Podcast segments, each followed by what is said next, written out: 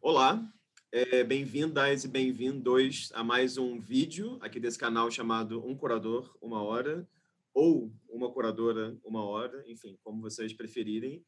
Explicando um pouco no que consiste esse canal, ele se trata de uma série de conversas, de entrevistas com curadoras e curadores do campo das artes visuais que se relacionam ao Brasil, ou seja, tanto curadores brasileiros que nasceram no país e que atuam aqui, quanto curadores que nasceram aqui e atuam fora do Brasil, quanto também curadores estrangeiros que atuam aqui no país.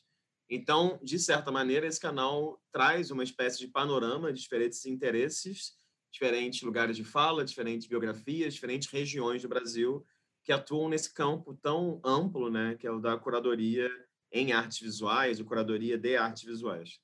Dito isso, temos aqui do outro lado da tela, do outro lado da câmera, digamos assim, uma presença muito ilustre. Eu queria agradecer o tempo dele a disponibilidade, o interesse, a força também. É, e queria manter uma tradição aqui desse projeto, que é pedir para ele se apresentar para a gente, por favor. Rafa, prazer enorme. Obrigado pelo convite. É, bom, eu sou Hélio Menezes, eu sou antropólogo de formação, internacionalista de formação, embora esse nome seja um pouco estranho é de graduado em Relações Internacionais e em Ciências Sociais.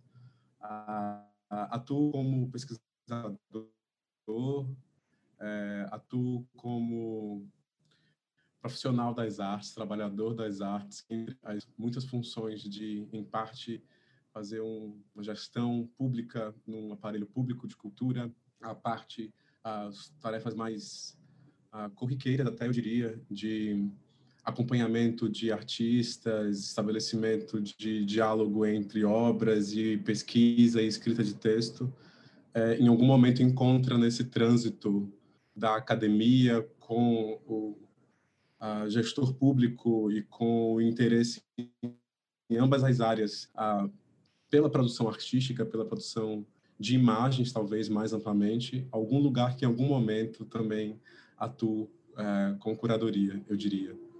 Então, curadoria, acho que, pensando que esse lugar se chama um curador uma hora, é, para me apresentar, a partir desse título, eu diria que a curadoria vem a reboque de uma série de outras coisas que me habilitam, eu diria, para pensar essa área e atuar nessa área. Não sei se você responde. Respondeu, respondeu, claro, foi ótimo. Não, obrigado. E é bom também que você não respondeu nem de menos nem de mais. Então é bom que dá para começar bem por aí. Hélio, é, queria começar então, como eu tenho feito com todo mundo que entrevistei até agora, que é tentar entender se você consegue localizar ali na sua infância, adolescência, digamos, algum momento ou algumas situações né, em que você percebeu que tinha esse interesse por esse campo das artes, no sentido amplo. Né? Não vou falar só de visualidade, mas qualquer coisa que a gente possa vir a considerar enquanto expressão artística. Né? Não sei, enfim, se tem algo da sua trajetória familiar que dialoga com o campo, ou se tem algum episódio né, nessa sua fase pré-universitária que você acha que foi um, um estalo, assim. Olha, Rafa, sem querer ser essencialista, mas já, talvez já sendo um pouco, eu nasci e cresci na cidade do Salvador, em meados dos anos 80. O que significa dizer que eu cresci numa cidade em que as manifestações culturais, artísticas acontecem em escala pública e muito massiva e grande, né? São festivais é, religiosos, é, artísticos nesse sentido, sem a menor dúvida. É, muita cultura viva, e eu acho que tem um chamado, digamos assim, ou uma vivência da cultura que a cidade do Salvador é, me deu, que eu não te diria que desde sempre, portanto, eu estou interessado é, nas artes como um modo objetivo, né? como uma, é, um desejo que se materializa e que toma uma forma consistente consciente. Mas eu estou imerso é, num lugar de produção, acho que eu diria isso, de produção criativa, é, muito intenso. Mas não institucionalizada, o que é uma questão, é, para mim, interessante, para pensar é, como também boa parte da minha prática é, curatorial se dá com instituições, instituições, mas eu venho de uma contaminação positiva, é, de um meio artístico-cultural desinstitucionalizado. É, por outro lado, também, eu nasci e cresci numa família é, que não teve exatamente acesso, nem disponibilizou acesso aos meios mais formais ou mais institucionalizados da produção artística, é, por questões é, de classe, por questões financeiras e, portanto, educacionais e, portanto, de formação do gosto, é, e que eu só comecei a ter contato em meados da minha adolescência. Então, entrar num primeiro museu, ver uma exposição, ainda muito num olhar deslumbrado por entrar num lugar que tem é, arte, arte entendida como arte, né? É, para mim foi uma longa trajetória, portanto, até eu entender e poder te responder agora essa pergunta, de que aquela vivência com uma produção absolutamente artística fenomenal, seja por todos os meus tios que são artesãos, então quase todos os meus tios são artesãos, ah, seja por uma prática ah, de culto doméstico, ah, as várias entidades cultuadas ah, pelas religiões afro-brasileiras, e, portanto, com uma produção estética específica eh, e desenvolvida para ser realizada e mostrada para poucos, né? O lugar de exibição dessa arte é o quarto de santo, é o, é o, é o roncó, é o quarto de recolhimento, é, que eu frequento e, e, e vivo é, desde muito pequeno, e só na fase adulta e pós-universidade eu vim entender que aquilo que não era lido como arte, ou que era visto como artesanato, ou era visto como qualquer outra coisa menor, por não seguir certos cânones, por não se desenvolver a partir de determinados conceitos é, institucionalizados é, como arte com A maiúsculo, é, também eram arte. E aí, portanto, eu acho que eu só consigo te responder é, essa pergunta de um modo anacrônico é, olhando para trás com os olhos de hoje, né? entendendo que aquilo que eu vivi era arte, é arte. Dito isso, tem um, um, dado assim na sua, no seu currículo que você me mandou e no que eu pude também stalkear sobre a sua vida via internet, que é um uhum. dado que é diferente. Todo mundo que eu entrevistei até agora, foram algumas é, dezenas de pessoas, que é essa sua formação em relações internacionais. Então isso assim, me chama muita atenção e acho que é um dado peculiar. Eu acho, eu posso falar uma grande besteira aqui, mas a memória hoje não está muito boa. Talvez o Germano do Chá, na entrevista, tenha falado que ele fez direito, mas que tinha interesse em fazer RI, ou algum outro curador que eu entrevistei, enfim. Mas eu queria te perguntar assim, primeiro, né, sendo de uma família de Salvador, como que foi essa mudança para São Paulo? Você fez USP, né, graduação em RI na USP. E queria te perguntar, mesmo que não tenha diretamente, né, a princípio a ver com curadoria e artes visuais, por que essa opção de relações internacionais e como que foi esse essa graduação para você? Tudo a ver, Rafa. Tudo a ver. Tudo a ver. As respostas vão ser todas anacrônicas, né? Vista com os olhos de agora. Tem tudo a ver. Claro, se você me perguntasse isso aos meus 17 para 18 anos, quando eu decidi prestar relações internacionais na USP e, e mudar de Salvador para São Paulo, eu não te diria que tem uma relação direta ou que passava pelo meu horizonte de que aquilo seria importante, aquela formação de alguma maneira é, me condicionaria para uma prática curatorial. Mas olhando em retrospecto, é absolutamente foi absolutamente fundamental para mim, por uma série de fatores, né? É, mas vou tentar ser cronológico a partir da pergunta que você me faz, né? Eu venho para São Paulo é, em 2005, comecinho de 2005, então já levo 15 anos aqui na cidade e vim para estudar relações internacionais. A princípio, eu seria advogado. É, eu venho de uma família de tradição jurídica.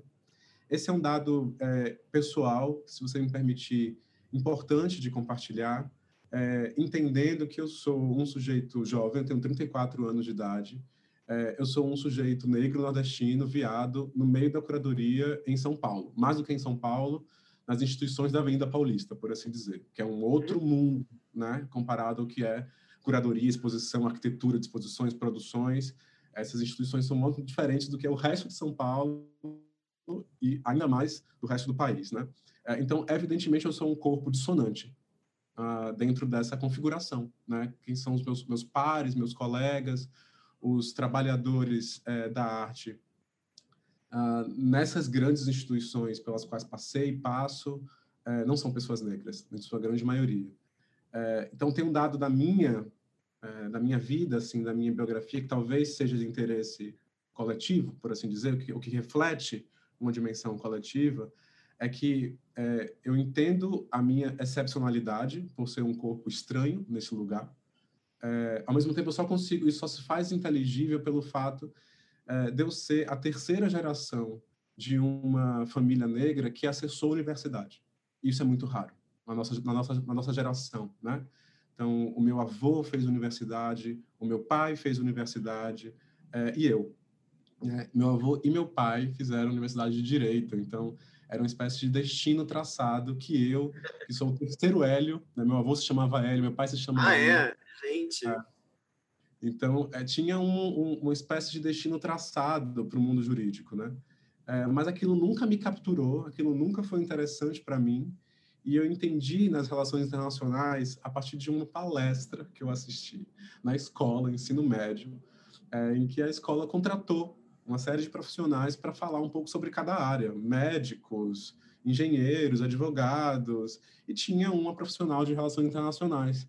E ela deu como grande exemplo uh, de uma atuação profissional dela, é, ou pelo menos assim, ela deu é, não é bom colocar isso na entrevista da pobre da mulher, né?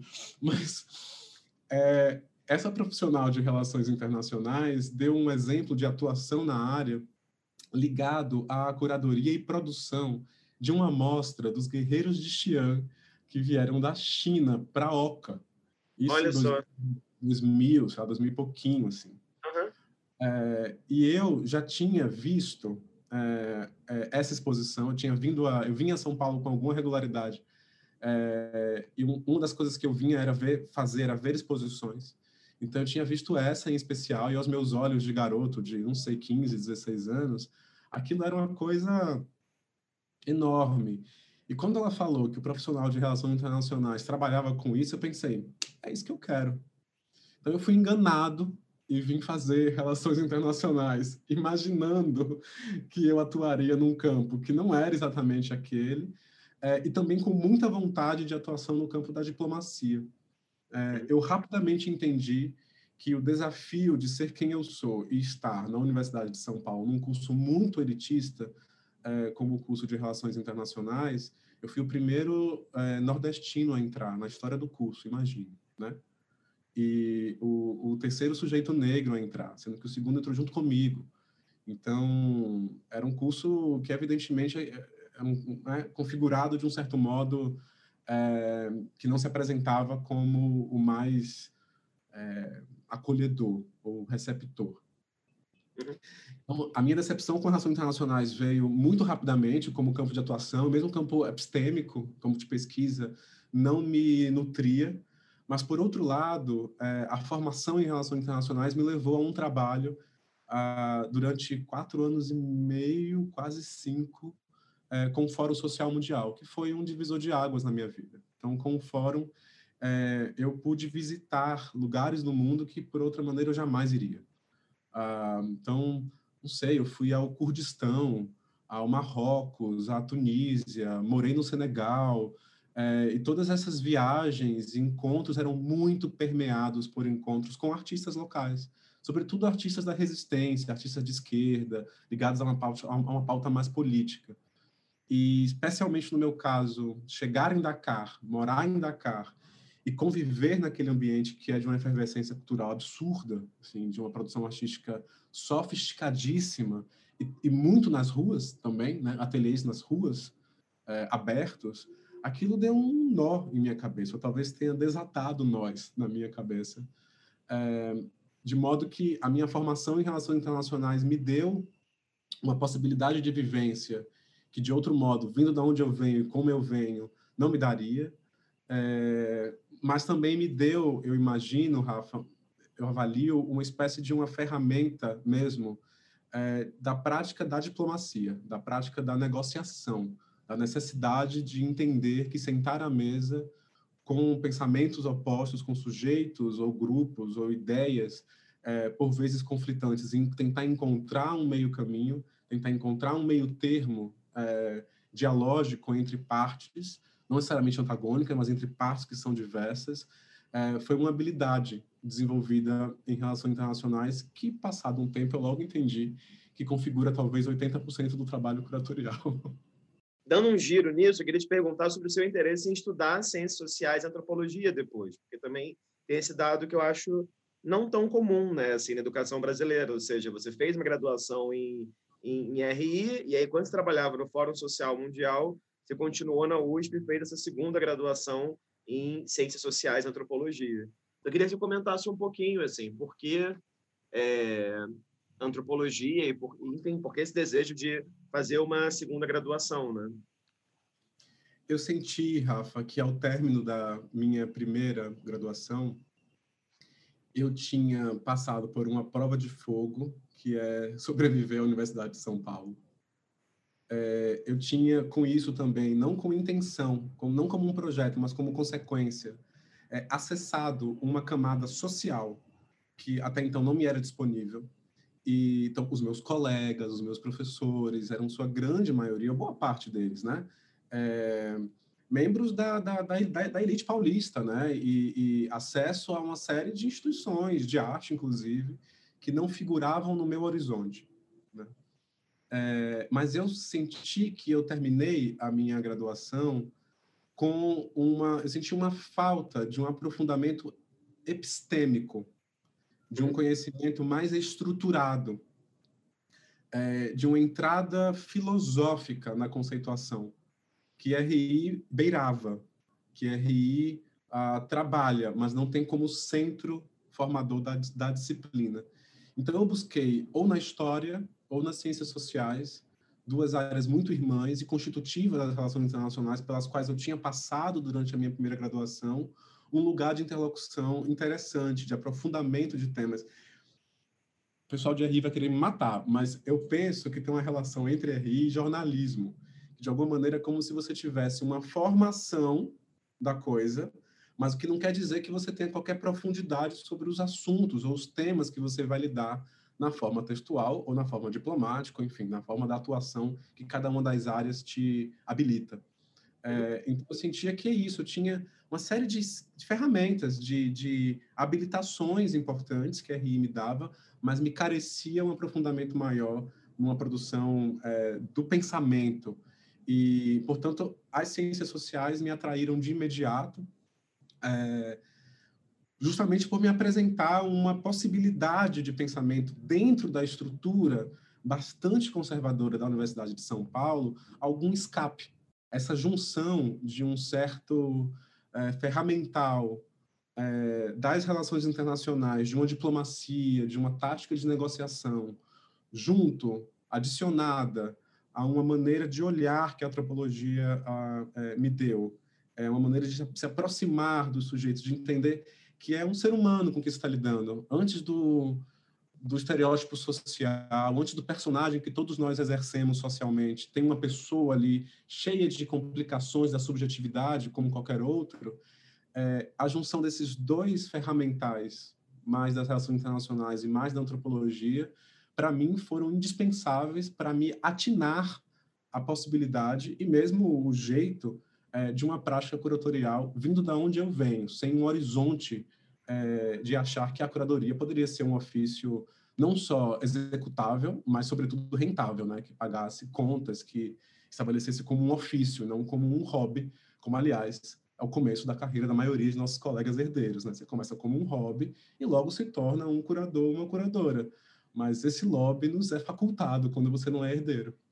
Tem uma coisa que chama muita atenção quando você se, sei lá, quando você envia seu currículo, quando você se intitula, eu acho que no seu Instagram tá assim até que você coloca geralmente assim, é antropólogo, curador, crítico e pesquisador. Então é interessante ver que o primeiro termo que você usa geralmente é sempre antropólogo, sempre. Das vezes que eu li, eu posso estar errado, é antropólogo. Assim como, sei lá, o Cristóvão Coutinho de Manaus, que eu entrevistei há pouco tempo, e outras pessoas que eu entrevistei, eles se dizem, eu sou artista e também faço curadoria.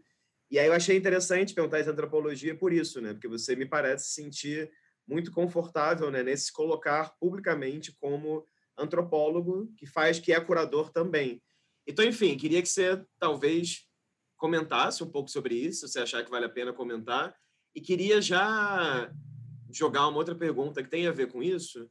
é, e tem a ver com um, o seu né, prosseguimento, digamos, aí nos estudos, que é esse mestrado super bacana que você fez na antropologia, né, sobre a construção da ideia de arte afro-brasileira. Porque se eu não estou errado, pelo que eu pude pesquisar e ver do seu currículo também, os primeiros textos que você escreve explicitamente sobre arte seriam em 2014, 2013, né? E aí depois vem logo esse mestrado com a Lilian Schwartz. Então, queria que você comentasse um pouquinho, assim, sobre, enfim, é isso, né, do, do, do se apresentar como antropólogo e desse processo de fazer um mestrado com a, com a Lilia Schwartz. Olha, é, é, sim, você tem razão observar isso, assim, eu me apresento primeiro como antropólogo, e quase sempre como último, como curador, e eu te digo que curador, para mim, é um título é, ambíguo a ser assumido eu o assumo e o exerço, entendendo mais como os efeitos é, práticos e também efeitos políticos, que essa denominação significa, muito mais do que por uma adesão ao que essa palavra, e sobretudo as imaginações é, classistas, raciais, é, que essa palavra engendra no imaginário, né? Então, para mim, é a mesma coisa em relação ao antropólogo.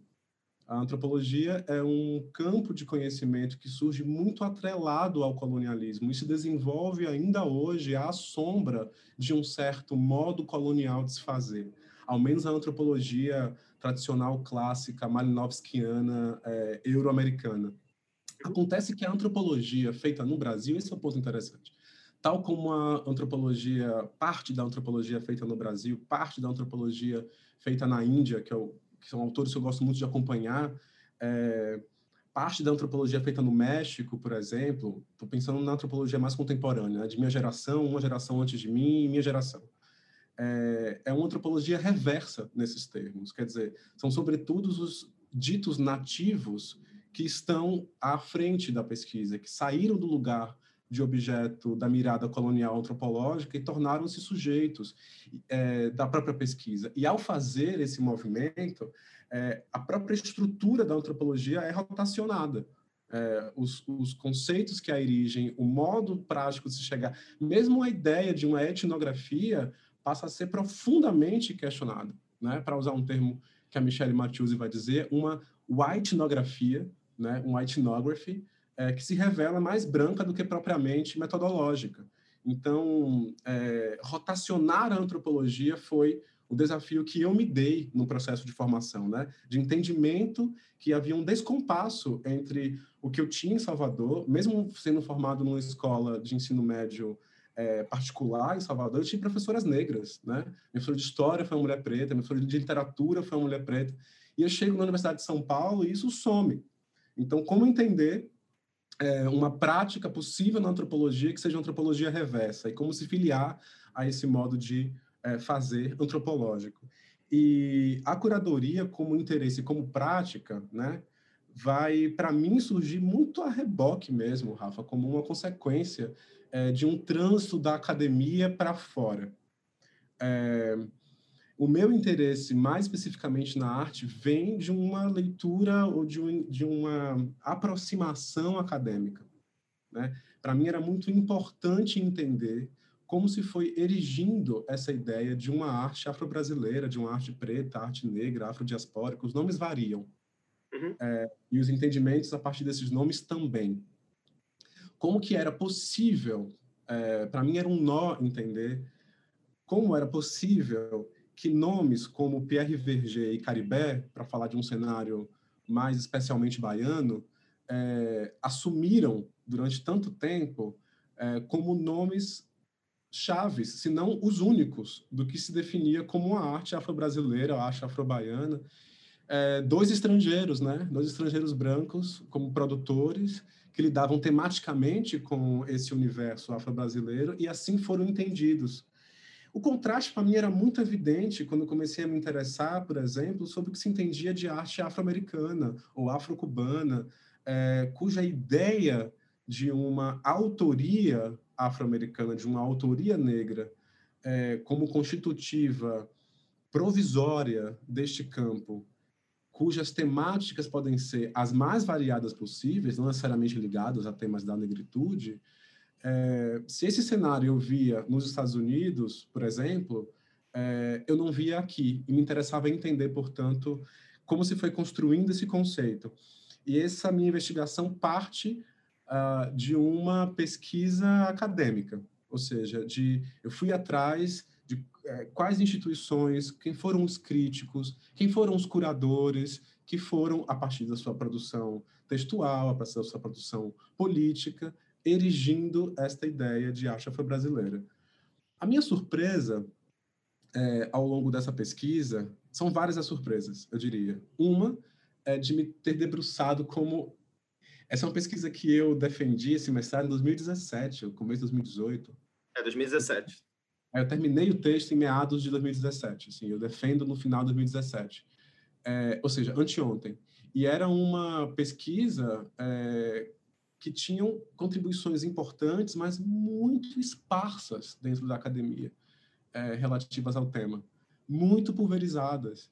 Então, me dava uma aflição, porque era quase um campo, não a, a, a desbravar, porque já tinha uma série de iniciativas, mas de alguma maneira a concatenar como tentar construir, se não uma história, uma antropologia dessa arte, né? Ou seja, não necessariamente devotada a uma cronologia ou uma progressão de acontecimentos, mas de acontecimentos transversais, sincrônicos, que vão dando forma a esse campo chamado arte afro-brasileira.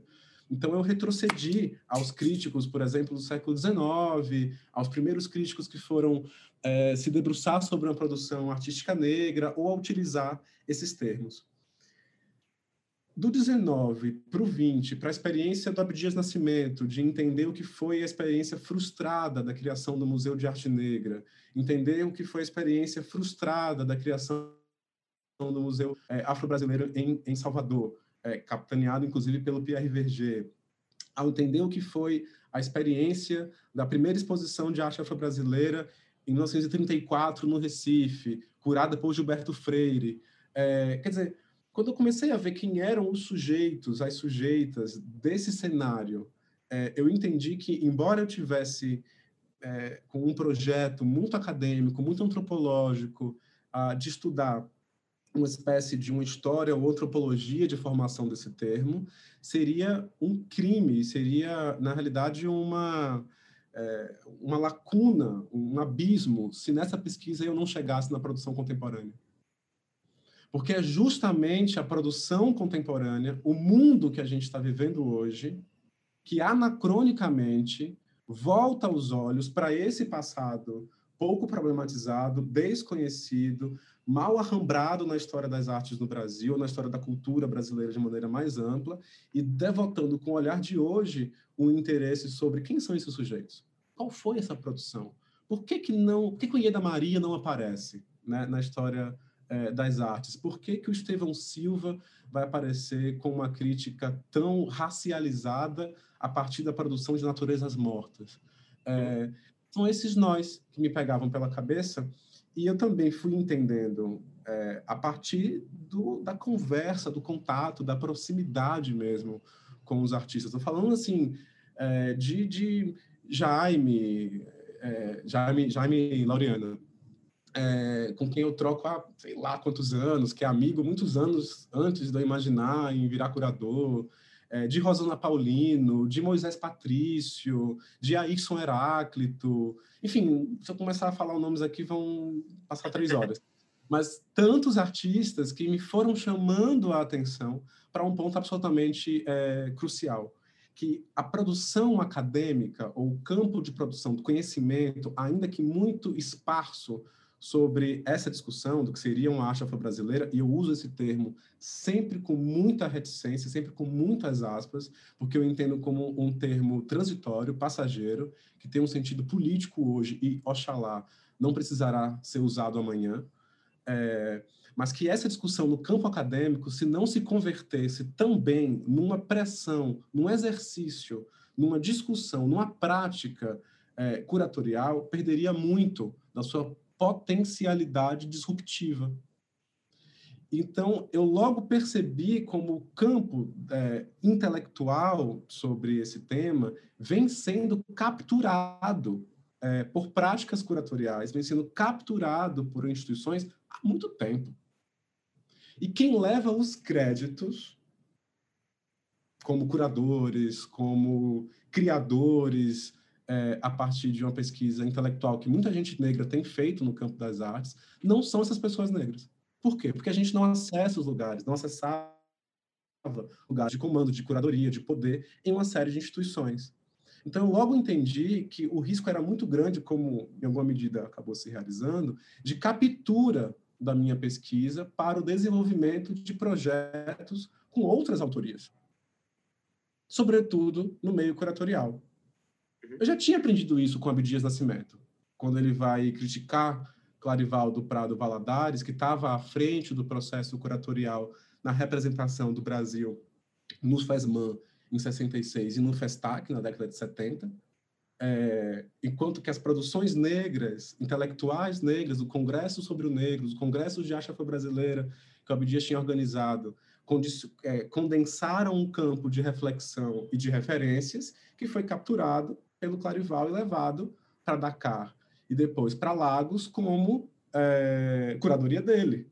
Então, essa estratégia plagiária ou essa estratégia antecipadora da realização de ideias alheias já está no horizonte de quando você é um intelectual negro. Está presente. Isso é um, um é, infelizmente esse é um modo de operação. O extrativismo é também intelectual. Né? Uhum. Quando a J. Mombassa vai falar de uma sensação de uma plantation cognitiva, é disso que ela está nos sinalizando. Né? A estrutura da plantation de açúcar se reatualizou numa estrutura de plantation cognitiva, em que os nossos pensamentos são capturados né? É, por uma série de instituições e práticas. Então, para mim, foi uma espécie mesmo de necessidade é, em transpor da, o, o pensamento de um ambiente da pesquisa acadêmica para uma prática curatorial, para que saísse das páginas impressas e é, alcançassem as paredes, ou, enfim, o espaço 3D que a gente quiser é, pensar como espaços expositivos possíveis. Falar diretamente dos projetos curatoriais nos quais você se envolveu, é, queria que você falasse, óbvio, e aí você poderia falar cinco horas sobre isso, mas não vai ter cinco horas para falar sobre isso. Mas queria te perguntar como foi trabalhar histórias afroatlânticas, eu acho que é inevitável assim é, começar por aí. Pensar também que é uma, um projeto para uma instituição grande, né, que é o MASP, que, né, que nos últimos anos tem ganhado mais e mais visibilidade nacional e internacional por diversas razões. Pensar também que essa instituição na Avenida Paulista, como você mesmo citou aí antes na, né, na sua fala, e pensar também que é uma equipe curatorial que não era majoritariamente afro-brasileira ou negra, né? Não sei qual termo você acharia mais adequado, ou racializada mesmo, né? Mas que também acho que termo, enfim, racializado, tenho sempre questões com esse termo, que acho ele um pouco amplo demais. Mas, enfim, é, a gente tinha você, o Ayrton Heráclito na equipe, e tinha também Lília Schwartz, o Tomás Toledo e o Adriano Pedrosa. E, claro, você tem essa relação com a Lília de, de orientação também, né? Do mestrado e do doutorado. Então, eu queria que você contasse um pouco, assim, como é que foi participar. Era uma exposição a muitas mãos e uma exposição também com espaços separados e abordagens separadas de acordo com o espaço, né?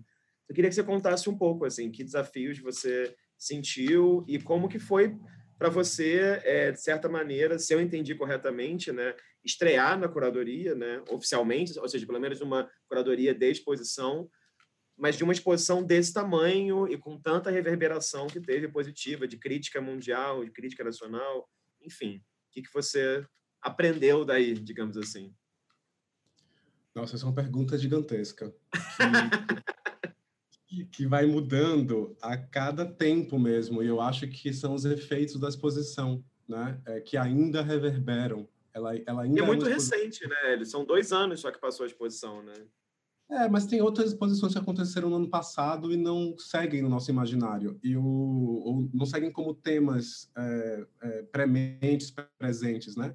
Então, não só a proximidade, mas uma, uma força mesmo que ela ainda é, gera em termos de é, pensamento, mas também em termos, inclusive, muito práticos, né? De ver como uma grande geração de artistas que expuseram pela primeira vez nos Fóruns Afroatlânticas ou que participaram pela primeira vez de uma grande exposição, hoje são nomes é, quase chave da arte contemporânea brasileira. né? ou, ou que tem alcançado um lugar de visibilidade, de projeção inimaginável, assim, ou, ou, muito, ou muito interessante. No caso de um, uma, sei lá, estou pensando artistas como Aline Mota, como Dom Martins, é, para falar apenas do cenário brasileiro. É, mas outros tantos, né, que tiveram J. Cunha, é, que tiveram e tem ganhado, né, uma projeção importante. Então a exposição tem vários tempos. É, esse é um exemplo bom disso que a gente acaba de conversar, Rafa, sobre uma, um trânsito da academia para o mundo curatorial e um, uma volta do trânsito, né? um fluxo e um contrafluxo. É, tem algumas aproximações de parede, de obras, é, nas, nas histórias afroatlânticas que foram literalmente, metaforicamente, retiradas do papel da minha dissertação e colocadas tal e qual na parede. É, tem é, é, isso, aproximações, obras, leituras, um, um, uso entre documento e produção contemporânea, a ideia de circulação de imagens, de certos motes que você vai encontrar é, no século XVII em Cuba, no século XIX nos Estados Unidos e também no século XX no Brasil e também no século XXI no Senegal. Quer dizer, um pouco esse lugar da circulação uh, de uma série de convenções retratísticas, uma série de convenções de pintura, uma série de convenções de representação, é, que foram muito marcadas pelo escravismo ou pela presença, mais amplamente, pelas presenças negras nas Américas, nesse eixo afroatlântico, né? É, sejam como autores, sejam como objetos do olhar externo adventício. Para mim, o, o, essa mesmo o caminho do que eu, na época, estava entendendo muito como o que são essas culturas visuais do Atlântico Negro e como essas culturas visuais do Atlântico Negro vão impactar na produção contemporânea. A princípio, na minha pesquisa, é muito brasileira, ou seja, por que, que essas imagens coloniais reaparecem?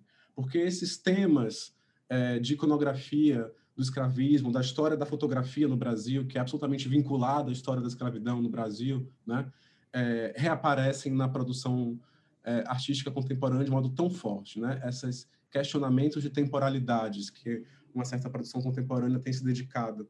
É, isso que está na minha dissertação é, se transforma em imagens, como eu disse, que em algum momento saem das páginas tal e qual vão para a parede é, das histórias afroatlânticas, mas também foi um ponto de inflexão, é, quero crer, da, do, do, conceito que regia uma exposição que antes ia se chamar Histórias da Escravidão e era curada é, pelos três curadores é, da casa, do MASP, né? Com a minha chegada e com a chegada do Ayrson Heráclito, muda não apenas o título, mas a conceituação e a própria ideia de que, enfim, a escravidão não é o único marco a partir do qual se pode e deve pensar a experiência, as experiências negras nas Américas, né?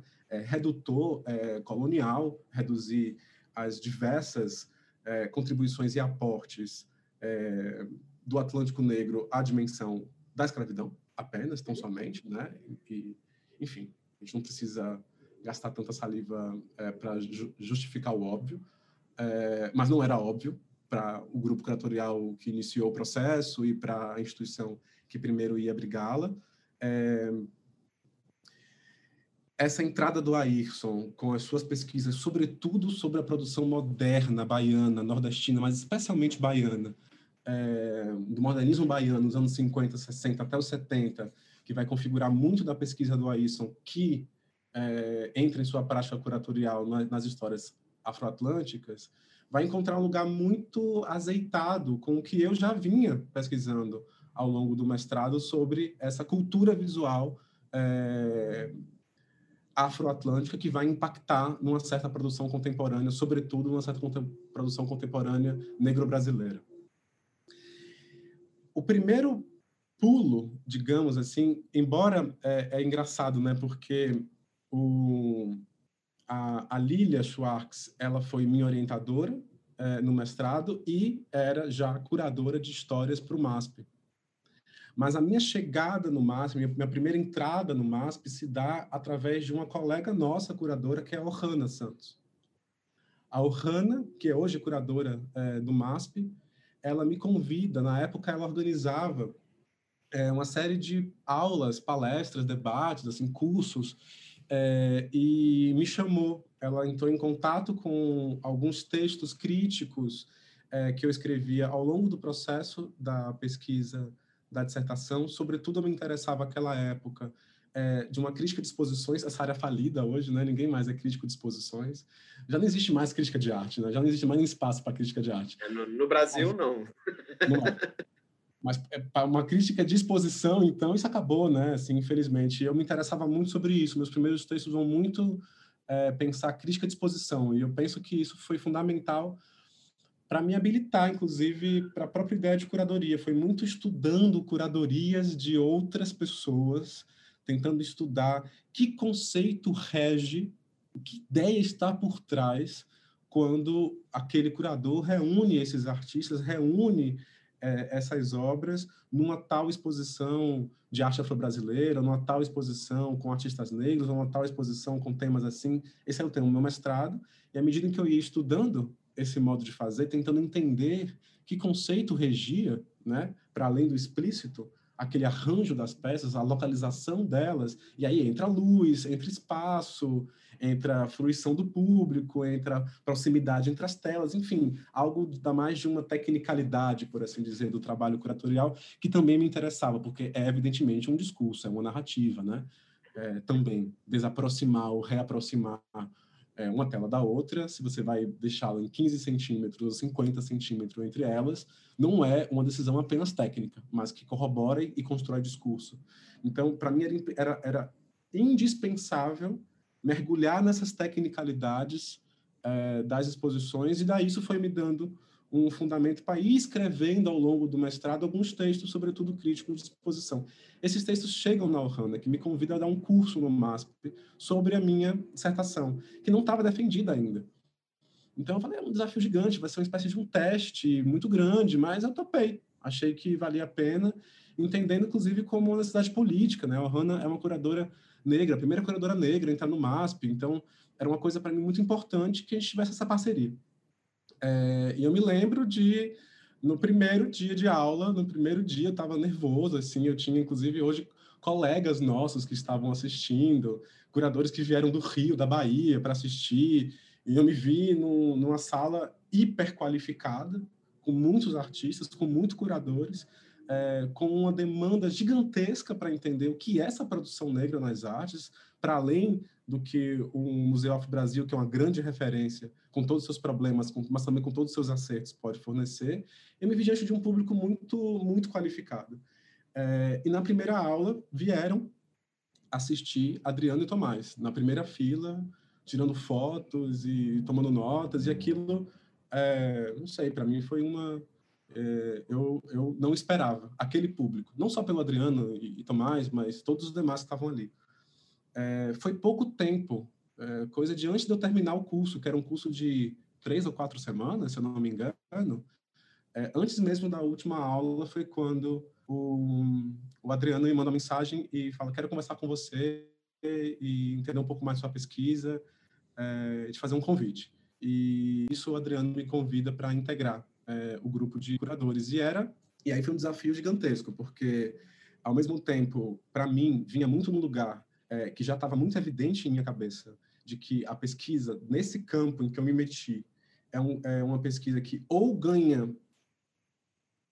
ou ganha corpo literal ou ganha ou se estrutura ou vai virar mais um emaranhado de páginas mofando na biblioteca que ninguém vai ter acesso e não se converte em discussão, porque isso é também o apagamento é, epistêmico das, das produções intelectuais negras. Então, eu convertia isso numa possibilidade. Enfim, eu, eu já tinha o desejo, já tinha vontade, é, já vislumbrava a conversão da minha pesquisa de mestrado num projeto expositivo. Eu só não imaginaria que isso daria de modo tão rápido, antes mesmo de eu defender o mestrado, e que esse projeto expositivo viria em duas grandes exposições, em duas grandes instituições como o MASP e o Instituto Miyotaki. Eu acho que esse meu ato falho, dizer agora duas grandes exposições e corrigir para duas grandes instituições, é sintomático, porque é, o processo não foi fácil, né? Eram cinco pensamentos curatoriais bastante distintos. Eu diria que, especialmente, ao menos três pensamentos curatoriais é, em disputa e em diálogo, um campo de pesquisa que eu trazia, um campo de pesquisa que o Aisson trazia, e um campo de pesquisa que o MASP trazia, na figura dos seus três é, curadores, que muitas vezes eram conflitantes. Né? É, muitas vezes eram lugares de, de, de é, discordância frontal e antagônica. Por outras vezes, era um encontro alegre, fortuito, de pesquisas que se complementavam e davam samba mesmo, né? De o que é pensar essa produção, enfim, uma série de exemplos que se podem daí decorrer. Porque em algum momento a gente entendeu como grupo que apesar de todas as desavenças dos desencontros, seria mais interessante abrigar essas visões dentro de um mesmo projeto curatorial contraditório em si, confessadamente contraditório, abertamente paradoxal, com salas, como você bem trouxe na sua pergunta, visivelmente distintas, com arranjos é, é, muito evidentemente que passaram por caminhos outros para se realizarem, é, ao invés de refutar as diferenças e tentar encontrar um consenso, que nunca se encontraria. Então, eu penso que ao abrigar mesmo, de maneira tensa, de maneira contraditória, essas diferenças de olhares, a exposição ganhou em complexidade. Mas eu vi que aquilo, é, aquele convite veio numa ambiguidade tremenda, porque de um lado respondia a um anseio é, político de trasladar, de transfiltrar a pesquisa do meio acadêmico para a edificação da visualidade disso, ou seja, para uma prática curatorial que pensasse aquilo no espaço, né? É, que forçasse, portanto, a partir é, da evidência da qualidade é, de produção de artistas negros, que a única explicação possível para a não entrada desses artistas nas exposições mais diversas, em acervos institucionais, era pelo racismo estrutural e institucional, porque a qualidade é tremenda, a diversidade é tremenda, é, que não se justificaria é, a ausência desses artistas.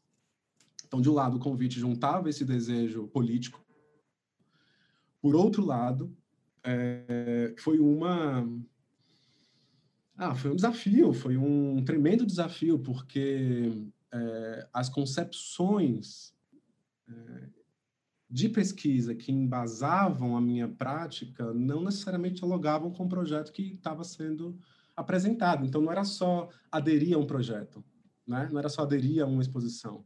Era necessário, com isso, transformá-la mudar é, radicalmente o seu, o seu discurso, o seu caminho, né?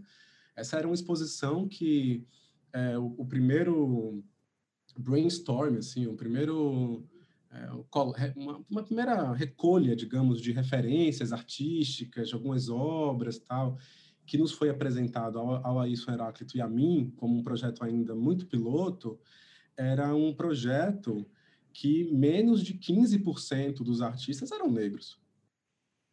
É, então era para mim para isso era um isso é assim isso nos forçou de imediato a desenvolver desenhar projetos em que era ou 100% ou 95% de artistas negros entendendo como é, o tema que estava colocado pela instituição é, era lido ambiguamente pelos, curado, pelos curadores. E essa era justamente a tensão que eu tinha estudado no meu mestrado. Como o conceito de arte afro-brasileira, para muitas pessoas, se realiza plenamente com a representação de Pierre Verger e Caribé. Desde que o tema esteja ali presente, está resolvido o campo. E como uma outra massa de pensamento crítico, estético, vinha entendendo que esse termo ele é um termo provisório, que ele diz respeito a uma certa autoria negra na produção artística que não tem qualquer implicação direta com o conteúdo ou o tema ou as linhas de interesse que mobilizam o artista ou artista negro, branco que for. Quer dizer, é, portanto, a arte afro-brasileira no mestrado, para mim, era isso, esse termo é, ambíguo, esse termo é, passageiro, que tem uma importância política ainda, ainda ainda diz alguma coisa, é, com a esperança de que deixará de dizer, e que, enfim, artistas negros e negras possam tematizar em suas obras ou em seus campos de interesse temas que não necessariamente passam pela negritude ou afro-brasilidade, como sempre fizeram, aliás, mas serem reconhecidos por isso, né? E também retirar, é, ao mesmo tempo, essa apropriação é, de artistas brancos é, de um certo nicho de mercado a partir do uso de temas negros é, em, suas, em suas obras, né? Ora, se isso foi uma problemática intelectual, acadêmica para mim no mestrado, se apresentou de imediato como o primeiro grande problema curatorial a ser resolvido na minha estreia, por assim dizer. Que a própria ideia de uma história ou histórias afroatlânticas eram entendidas de maneiras diversas entre os curadores que compunham é, o grupo responsável à frente desse, dessa exposição. De um lado, o tema era fundamental, quer dizer, trazer as referências de representação negra, trazer, enfim, o tema, digamos assim. E por outro, o tema era só um dos aspectos que permeia o mundo afroatlântico. Quer dizer, o tema afroatlântico é um dos um dos aspectos, né, que esse guarda-chuva é, pode abrigar. Então, foi um processo em alguma medida é, adoecedor, porque não é um processo fácil, né, de reversão, e nem acho que no final aconteceu essa reversão. Acho que a riqueza da, da, da exposição foi justamente abrigar essas visões é, conflitantes no interior do mesmo projeto. Em alguns momentos, estabelecer isso no interior de uma mesma sala. Em outros momentos, chegar a um limite em que não era possível é, é, abrigar duas visões tão contraditórias e separar mesmo em projetos mais ou menos individuais, com o pitaco, com o comentário do grupo, é, compondo a, a, a, exposição como um todo, né? É, bom, claro, tem outros projetos curatoriais seus, né, como, por exemplo, o The Discovery of What It Means to Be Brazilian, né, a descoberta do que quer dizer ser brasileiro, acho que a tradução melhor seria essa, né, na Mariana Ibrahim Gallery, lá em Chicago, que é uma exposição super bacana, enfim, com alguns artistas, se não me engano, todos eles estavam nas histórias afroatlânticas ou não? O Éder Oliveira estava ou não? Não, o Éder não estava. O Nô estava, é, a Aline estava, o Thiago estava. Estava, tá. É, mas, enfim, eu queria te pedir, Hélio, claro, se você quiser comentar um pouquinho sobre essa exposição, eu acho que é bacana, porque também é uma experiência de levar uma arte brasileira, entre aspas no termo, né? melhor dizendo, uma arte produzida no Brasil, é, para os Estados Unidos, né, numa galeria comercial, então acho que é uma experiência também nova para você nesse sentido. Mas eu adoraria que você comentasse mais especificamente sobre essa sua entrada no CCSP e sobre esse projeto grande que foi o Vozes contra o Racismo, né? Porque eu acho que é bacana também. E aí, pensando uma coisa que você fez em Histórias Afroatlânticas, que era a, a possibilidade né, de usar aquela faixa, banner, bandeira, não sei qual é melhor qual termo que melhor termo para descrever aquele aquele objeto na fachada do Tomiotaki, né, do frente 3 de fevereiro, né, se não me engano, é, me parece que o Voz contra o Racismo continua um certo interesse seu por essa esfera pública, né, da aparição do trabalho no espaço público. Só que aí você, claro, tem um contexto pandêmico, não são é, apenas né, artistas afro-brasileiros. Eu queria que você comentasse um pouco sobre, né, assim, como tem sido o CCSP e como que foi o Vozes contra o, o racismo para você. É, é, uma coisa que é interessante, talvez, localizar, Rafa, adorei a leitura que você fez como a, a, a, o Vozes contra o Racismo, uma espécie de expansão daquela intervenção da bandeira da Frente 3 de Fevereiro na fachada do Tomi e, posteriormente, na fachada do MASP. MASP, isso, é. é isso é interessante, né? A história, a história que vem sendo contada localiza essa bandeira como intervenção no MASP. Muitas vezes se oblitera, né? A intervenção no TOMI. Isso apaga um processo muito interessante que foi da resposta das instituições à presença dessa própria bandeira, que era uma bandeira que diretamente questionava as instituições, que, que, que diretamente questiona as instituições que a abrigam é, o Tomiotaki, de imediato, entendendo o desafio, entendendo os problemas, de imediato entendeu que era uma obra de arte importante a compor a exposição e fez o necessário mesmo, é, inclusive politicamente, para que ela, aquela intervenção acontecesse. O MASP se negou a que isso acontecesse, né? Com uma série de desculpas técnicas, de prédio, prédio tombado, intervenção em fachada. É, eu, eu, eu consultei advogados da época, né? Eu venho de família jurídica e para entender se essa se essa tecnicalidade de fato era impeditiva e logo entendi que não era. Enfim, a bandeira só vai para a fachada do MASP mais de um mês depois da sua presença no Tomi, dada a grande repercussão que ela teve, assim, positiva, né, para a instituição. Mas sim, o Vozes contra o Racismo, para mim, é uma, é, evidentemente, uma expansão desse desejo, né? É, de levar para a rua, não só pelo contexto pandêmico, sem dúvida, quer dizer, é, sair do espaço fechado por condições sanitárias, mas é, eu quis expandir isso para uma amostra que incluía 40 localizações. Então, eram 30 artistas com obras espalhadas em 40 locais diferentes da cidade de São Paulo, sobretudo fora do centro. Uhum. Então, dessas 40, três localizações eram no centro. Três, quatro localizações, incluindo né, o Monumento às Bandeiras, onde o Denilson Boniwa é, interviu, é, eram no centro. Todo o resto eram nas quebradas, nas periferias de São Paulo. Isso, para mim, juntava uma série de interesses que eu venho pesquisando no próprio doutorado, na prática curatorial, é, entendendo e um pouco dessa experiência de lidar com instituições. É, porque essa produção é, que eu apresento no, no Vozes contra o Racismo, para mim é uma produção que clama pela rua, que está pedindo novos olhares, está pedindo que seja também vista, tocada é, por frequentadores inusuais, não habituais dos museus e galerias, sobretudo galerias comerciais. É, são vários e várias artistas que saíram dessas quebradas ou de quebradas similares que de alguma maneira é, entraram no circuito artístico e não têm, não tiveram a possibilidade de ver as suas obras expostas, expostas de maneira, é, não sei se um termo melhor, profissional, né? Bem cuidada, bem apresentada, com boa produção, é, nos seus locais de origem, por assim dizer, né? É, foi um, esse foi um trabalho que não, não tem a ver, na realidade, com o Centro Cultural São Paulo, não foi um, uma exposição para o Centro Cultural São Paulo, foi um comissionamento da Secretaria de Cultura da, da, da, da Prefeitura de São Paulo.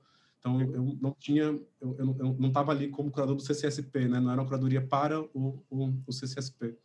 Entendi. É, e foi uma negociação também muito nova para mim, porque é isso, receber um comissionamento de uma secretaria de cultura é algo inédito para mim, nunca nunca me tinha acontecido. E eu acho que para muito poucos curadores também, né?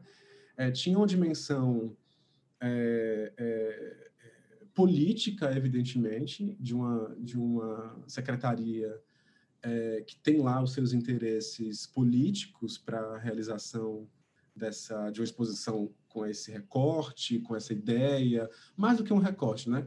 Interesse político no convite que é feito, né? Com a ideia de querer utilizar é, os espaços públicos.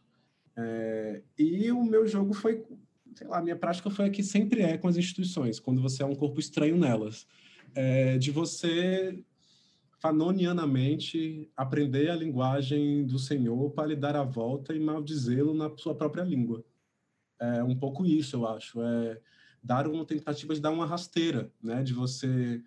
É, coisas, por exemplo, que eu vou falar em voz alta pela primeira vez. É, enfim, revelando.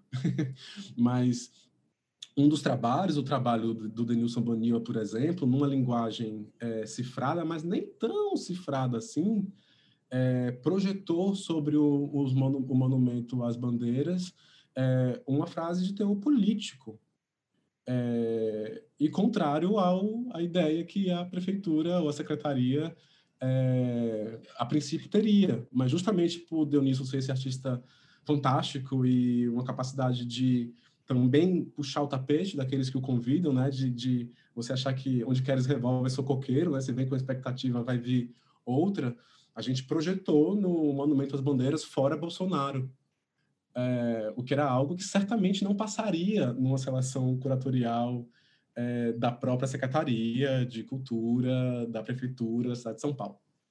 É, entre outras frases e outras coisas que a gente fez também, assim, de puxar o tapete.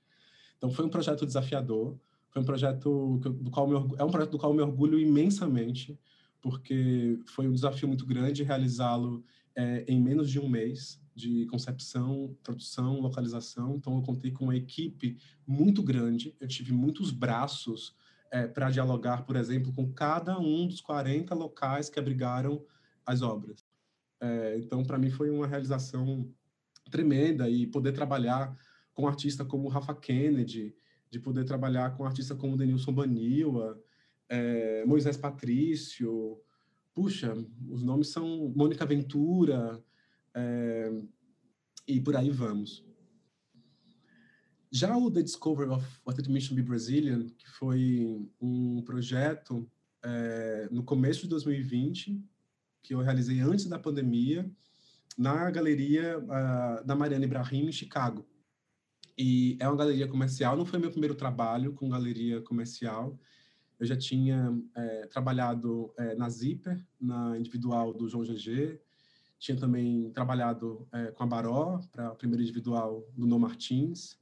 É, e entendi que o convite da Mariane era algo um pouco deslocado desse meu interesse em sair das galerias, em sair dos espaços mais institucionalizados, quadrados de arte, é, mas também se apresentava com uma possibilidade de é, experimentação mesmo da prática é, expositiva lá.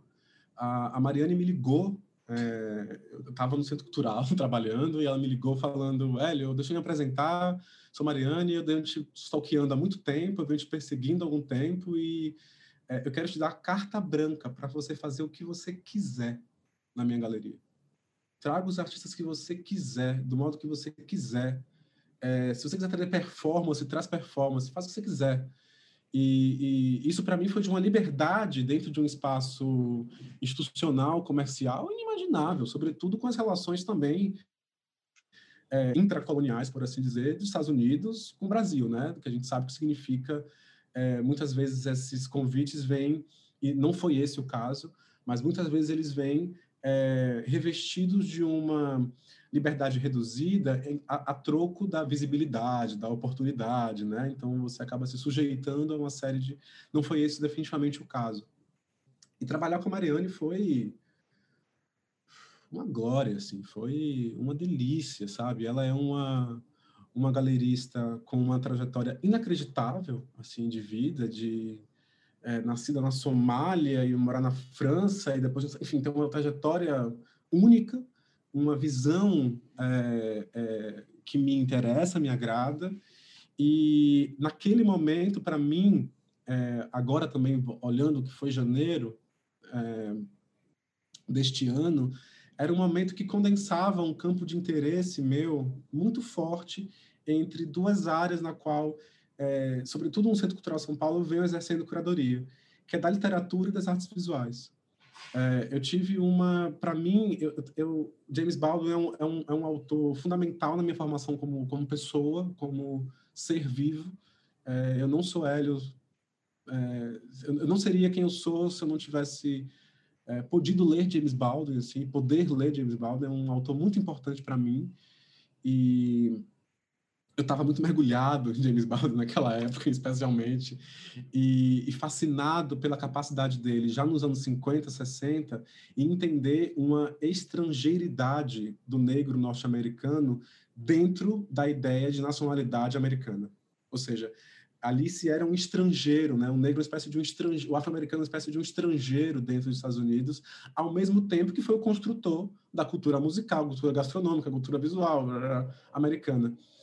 E eu via nessa reflexão que o Baldwin faz quando ele está na Suíça a respeito do que é ser negro nos Estados Unidos, um paralelo ou um lugar de conversa muito profícuo com o que eu também venho entendendo a partir dessas leituras, nossos, nossos e nossas intelectuais negros e negros que me antecederam, que me são contemporâneos, né? De um lugar ambíguo do negro brasileiro, em que ao mesmo tempo a cultura brasileira é basicamente uma cultura afro-brasileira, e é, a condição de estrangeiridade do negro é, brasileiro segue, né? persegue, é um, um, um, lugar ambíguo, né? que você define o que é a nacionalidade de um certo país e, ao mesmo tempo, você não é reconhecido como nacional dentro dessa mesma lógica de nacionalidade. É, eu via ali um mote interessante numa produção da literatura que contamina muito é, a minha pesquisa curatorial, a partir, por exemplo, dessa indagação conceitual de uma ideia de nacionalidade que, afinal, Baldwin, como espero também ter passado isso na exposição, vai querer abandonar e dizer, não é uma tentativa de integrar, portanto, né? É, essa, essa, condição de retirar a condição de estrangeiridade para integrar no modelo de nação que é muito é, refluxo de uma lógica colonial. É, mas como pavimentar, talvez, uma ideia que derrube, que imploda o próprio conceito de nacionalidade, o próprio conceito de brasilidade, o próprio conceito de arte brasileira, ou do significado do que poderia significar, é, do, do, do, do, significado do que poderia ser é, ser brasileiro, né? É, então, a exposição, para mim, reunia esses cinco artistas é, contemporâneos que têm realizado em diferentes suportes, por diferentes vias é, e interesses de pesquisa, uma produção que de algum modo dialoga com esse modo, de algum modo não, que muito fortemente dialoga com essa tentativa de entender como a partir de uma reflexão subjetiva, de um mergulho a partir da sua própria formação, sua história de vida, seus interesses de pesquisa, se pode deslumbrar, abrir uma fisga para uma, uma compreensão coletiva nacional. Ou seja, o que é a história de vida, por exemplo, é, de Aline Mota, uma das artistas que compunham essa mostra, informa ou desinforma do que significa ser brasileiro. Queria te fazer uma pergunta que acho é, interessante te colocar, porque assim, tanto seu mestrado quanto o que está sendo esse doutorado, quanto parte dos projetos que você fez é, lida com afro-brasilidade e questões que dizem respeito às diversas histórias, né, digamos assim, da negritude no Brasil e no mundo. Então, eu queria te fazer uma pergunta que eu tenho feito para outros curadores também, que é até que ponto você se interessa também por trabalhar com artistas não racializados, digamos assim, ou não negros, né? Assim, ou se você curatorialmente pretende, a princípio, se especializar nessa discussão mesmo. Ah, não, para mim é uma resposta fácil de pensar, mas talvez precise dar uma volta, né, para é, chegar nessa formulação. Eu sou muito obcecado, Rafa, eu acho que a palavra é essa, pelo nosso tempo, é, pela geração que eu vivo. É, e a geração que a gente vive, me parece, é, a gente está num momento em que talvez, pela primeira vez de modo tão incisivo, diversas frentes ah, artísticas, estéticas, de linguagens, políticas, sociais, se encontram num lugar, se não transdisciplinar, antidisciplinar. Uhum. O que quero dizer com isso? Especialmente pensando numa perspectiva diaspórica. Há uma produção negra e eu ampli, ampliaria para uma produção dissidente de um modo geral, né? o que inclui é, artistas não negros, que tem, de uma maneira antidisciplinar, se comungado, dialogado de modo muito intenso com outros campos, por exemplo, da produção de imagens digitais, um campo que é um dado da nossa geração. Hoje a gente lida com a maior parte do tempo, inclusive, com imagens uh, digitalizadas no mundo virtual, né? Inclusive uma produção imagética importante disso. No mundo político, no mundo do ativismo, no mundo artístico, no mundo uh, corporativo, estamos é, vivendo uma espécie de renascimento do Harlem é, aqui no Brasil, né? Uma espécie de Harlem Renaissance é, no começo do século XXI é, neste país. De modo que talvez a grande utopia sempre desejada de linguagens que se contaminam e esse tema que nos começo dos anos 2000, final dos 90 era tão forte de pensar é, em multidisciplinaridade, transdisciplinaridade, né? eram termos que é, ainda hoje tem muita voga, eu penso que eles só conseguiram se realizar de maneira robusta e efetiva numa perspectiva, na falta de uma palavra melhor, racializada, uma perspectiva negra, eu acho, especialmente negra, no Brasil. Por quê? Porque os artistas visuais da nossa geração, negros e negras, estão lendo as intelectuais negras, que, por sua vez, estão voltando os olhos à produção artística e estética negra. Não são poucos os casos que você vai encontrar de parcerias produtivas entre, por exemplo, Ricardo Aleixo e Rosana Paulino, que já fizeram uma série de contribuições, né?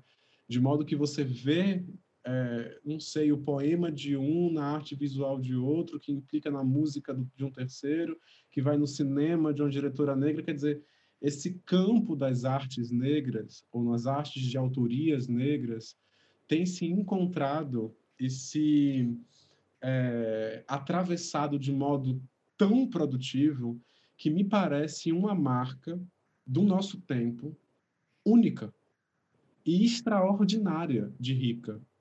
Quando eu comecei o mestrado, é, o número de artistas negros e negras que circulavam num certo circuito institucional ou para semi-institucional que está ali, né, né, era muito menor, mas infinitamente menor do que o número que hoje tem de artistas negros e negras nas mesmas condições intra, para, institucional, no intervalo de cinco anos, seis anos.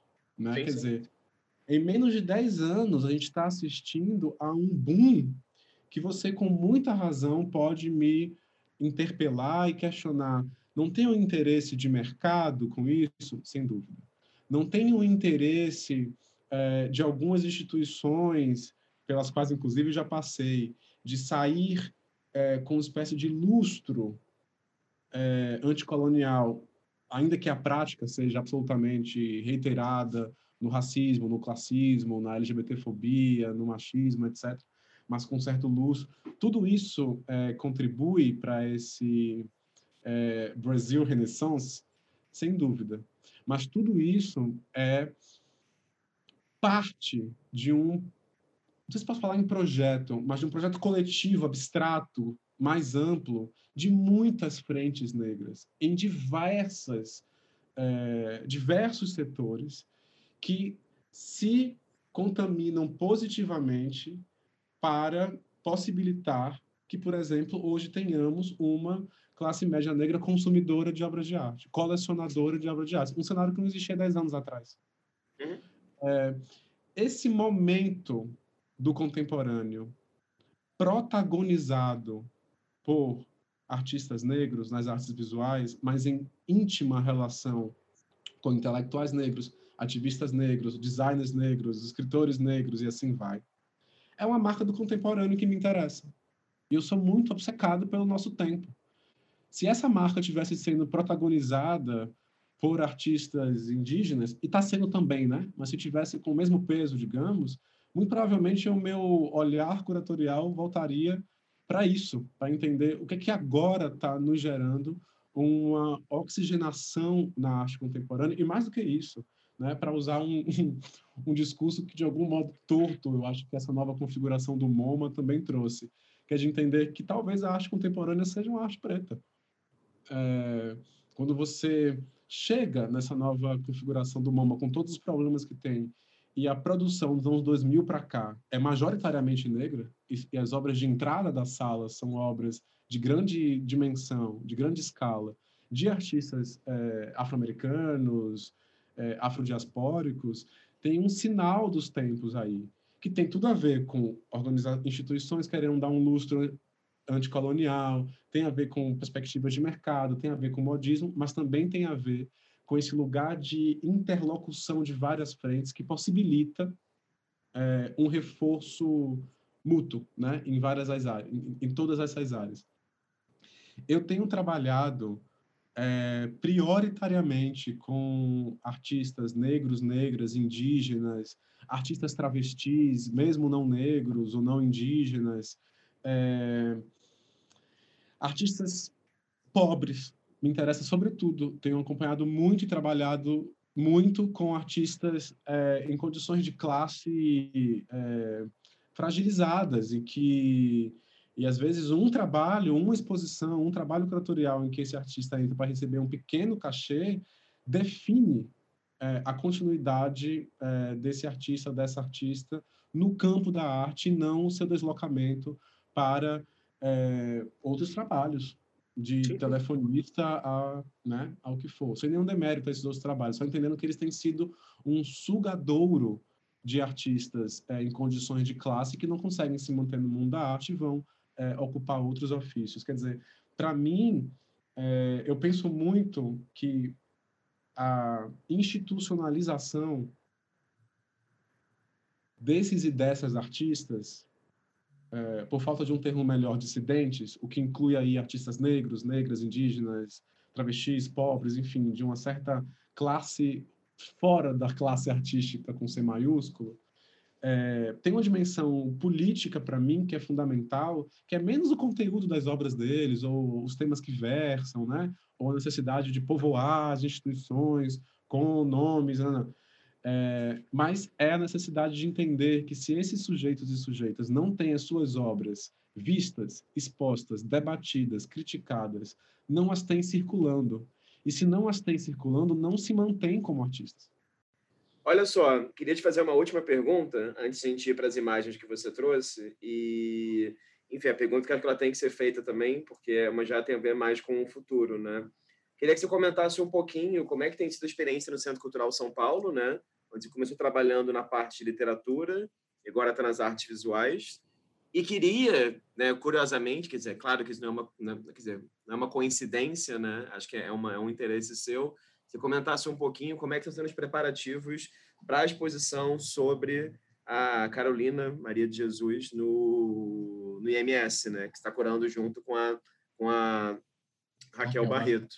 Uma coisa é você ser curador, outra coisa é você, na curadoria, gestar um pessoal de um aparelho público, um público desse aparelho e um orçamento que é público, que para ser gasto passa por 50 esferas. Do jurídico, ou não sei o que lá, não, não, até ser aprovado. E, é, enfim, são burocracias que, de algum modo, têm que ser feitas para garantir um mínimo de lisura e de controle à corrupção do uso do, do dinheiro público. No uhum. caso especificamente do Centro Cultural São Paulo, é um trabalho de curadoria que é, eu entrei na gestão da Érica Palomino é, é, há dois anos e era uma gestão que chegou com um desejo grande de relocalizar o Centro Cultural São Paulo numa cena das artes visuais da cidade de São Paulo, que sempre teve uma importância reconhecida, sobretudo a partir é, do edital do programa de exposições, que há 30 anos tem revelado nomes importantíssimos da arte contemporânea, mas que também se mantivesse ao longo do ano com essa mesma força do circuito. Né? Então, para mim, significou chegar no CCSP e é, é, criar uma, um programa curatorial de longa duração, que era um programa institucional. E, e aí é que eu, eu te digo que o, a, o lugar de, de, da antropologia e da curadoria não sei aonde se separa mais, porque para mim era importantíssimo e foi o modo como eu é, realizei um trabalho etnográfico, antropológico. Eu passava nas primeiras semanas de trabalho dias sentado, observando o público do CCSP, conversando com o público do CCSP sem crachá para que eles não me sentissem como alguém da instituição. E entender quem são essas pessoas, de onde elas vêm.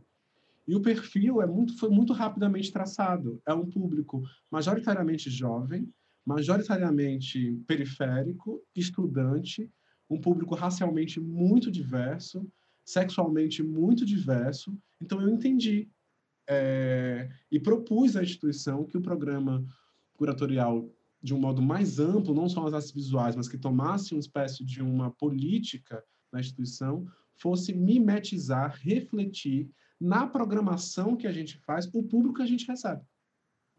Confiando que esse público ia ter um interesse imediato na produção daqueles e daquelas que vêm do mesmo lugar social, racial, de classe, é, é, é, de sexualidade, de gênero que o público frequenta, né? É, que é um público muito artístico, né? São, em sua grande maioria, dançarinos, intelectuais, é, coreógrafos, né?